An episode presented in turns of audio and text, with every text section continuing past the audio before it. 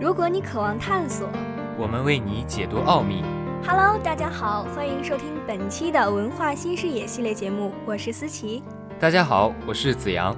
哎，子阳啊，上周四感恩节那天，你的朋友圈有没有被一大批善解人意的人刷屏啊？有啊。要说这朋友圈现在要么就是秀恩爱，要么就是每逢节日的刷屏。我这点赞呢，还有点忙不过来呢。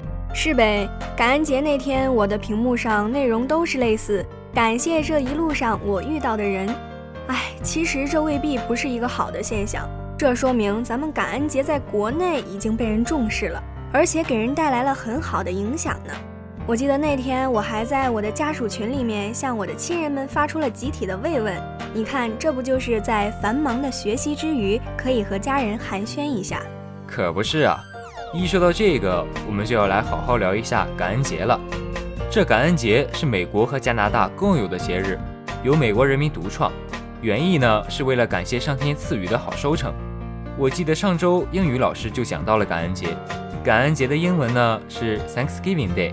其实从这英文的字面意思就可以看出来。这个节日啊，是用来感谢的。对，像欧洲人，他们的宗教信仰是非常浓厚的，他们非常相信上帝，觉得他们的那些财富呀，都是上帝赐予他们的。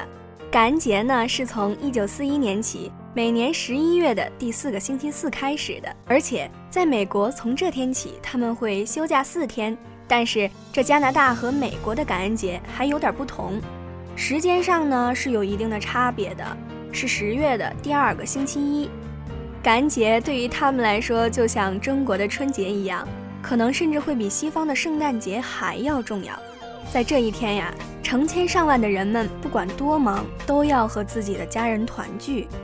就像我们的春节也是这样，不管离家多远，都要回家过年，这是和亲人团聚的日子。感恩节也是这样，就以美国为例说明吧。感恩节这一天啊。美国举国上下都是非常热闹的。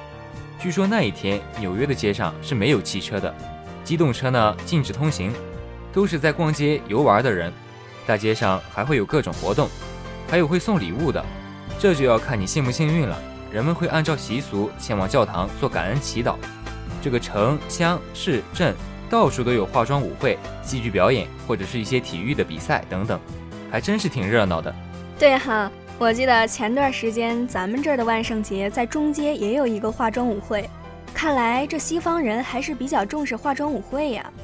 我还记得那天我的朋友也有去参加的，为了看起来吓人，一个个画的都蛮拼的，反正我是有被吓到。那我就有个爱心小提示了，胆小的人啊，还是不要轻易在万圣节的那天晚上出去了。我们回归正题，感恩节的时候呢，除了大街小巷是庆祝节日的之外，还有其他的讲究，就比如中国传统的回家过节一样，感恩节期间散居在他乡的游子都要赶回家和家人团聚，这已经成为了全国性的习俗了。嗯，说完这感恩节大大小小的活动，咱们再说说这好吃的啊。这感恩节的晚宴呢，是美国人一年中最重视的一餐，就像我们除夕夜的年夜饭一样重要。说到这儿，我又有点盼望春节了。一家人围坐在餐桌前，等着开饭，准时守候春晚。哎，感觉那时候整个人都是无比幸福的。哎，子阳，你说说看，你都知道这感恩节晚饭都有哪些大餐吧？一说起感恩节吃的东西，那肯定是火鸡呀。除了火鸡呢？感恩节吃火鸡，我估计小学生也知道吧？这，嗯，一时半会儿我还真有点想不起来呢。好吧，好吧，不为难你了。烤火鸡和南瓜饼是两样必备的主菜，另外还有红梅台子果酱、甜山芋、玉米、自己烘烤的面包以及各种蔬菜和水果。说到这儿，估计吃货朋友们都已经控制不住了吧？哎，在这寒冷的冬季，确实应该好好补充一下能量，体会美食带来的快乐。其实，从感恩节吃的美食中，还可以给各位科普一下其他的。可能细心的听众朋友们已经发现了，玉米呢，在我们中国也是经常吃的食物。这也正是北美印第安人和亚洲人长得有点相似的原因。就像我们在肯德基、麦当劳那些快餐店里都可以发现我们经常吃的玉米。嗯，说了这么多感恩节的习俗，我觉得呀，我们这些年轻人是应该重视一下这些节日的。国内也应该多设立一些小的节日，可用于朋友间相聚，改变一下传统节日少而过于紧张严肃的问题。对于现在趋于全球化，我们应该加强互动和创新。对呀，说了那么多感恩节，接下来让我们把目光转向我们的生活。说到了生活，这个民以食为天，那你知道近期有关食品方面的时政新闻吗？哎，我这两天还刚好了解了一下这方面的新闻。哦，那你说来听听。最近啊，西安市质检局发布消息称。西安传统小吃制作技术规程、牛羊肉泡馍等五项推进性西安市地方技术规范起草，公开征求意见。此消息一出，传统饮食标准化的话题再次引起关注。事实上呢，这已经不是第一次有中国的传统饮食标准被制定出了。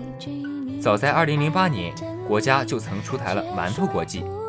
啊，你这么说，我还是有点不明白。不过说起西安，我就想起了羊肉泡馍。你呀就知道吃。其实啊，这个事儿和这个羊肉泡馍有关。哎，我问你，嗯，到了西安，你想不想品尝最地道的美食呢？那是当然啦，谁不想吃上最正宗的地方美食呢？那这正宗的美食有代表性的，或者说那些名副其实的，一定是那些为人们口耳相传的地方老店。对呀。不过，这个传统饮食标准化到底有什么影响呀？哎，你别急，你听我给你细细说。对于各地相继出台的传统小吃制作技术规范，最直接的反应就是标准化。说白了，就是把所有地方的美食制作方法统一。啊，那统一后的传统小吃还叫传统小吃吗？还有什么特色呀？鲜明的地域和乡土气息还留得住吗？那不就成了吃快餐了？对啊，我觉得管理部门不能凭想当然办事儿。像西安羊肉泡馍之类的，在本地属于大众化的传统小吃，根本就不宜在制作工艺上规定强制性的规范。要知道，除了主要食材基本上是统一的之外，各家在辅料食材的选用、高汤的熬制、佐料的添加等方面都有自己的独特之处，这也给不同口味的食客提供了选择的余地。不用说，这大众化的小吃，即便是首创或者当地独有的个别著名小吃，也无法实行标准化，因为这是涉及到商业机密的。那么，管理部门应该如何作为呢？我认为啊，把着眼点从制作工艺的标准化移开，专注于食品卫生和食品安全方面的管理化，严格食品制作场所的卫生标准，合法的食材进货渠道。严禁向食品中添加违禁物品等等。除此之外呀，食品标准化并非适用于所有食物，特别是中国各地传统食品中那些连汤带水、用料种类偏多以及需要靠厨师凭经验掌握火候的食品，根本不具备标准化的条件。对啊，而且新闻中提到的国际馒头，还有那些受小朋友们喜欢的麦当劳、肯德基之类的快餐，以及面包、蛋糕等等。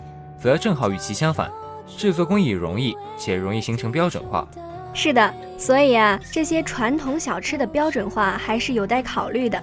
标准化是为了让饮食文化更好，而不是成为人们的负担啊。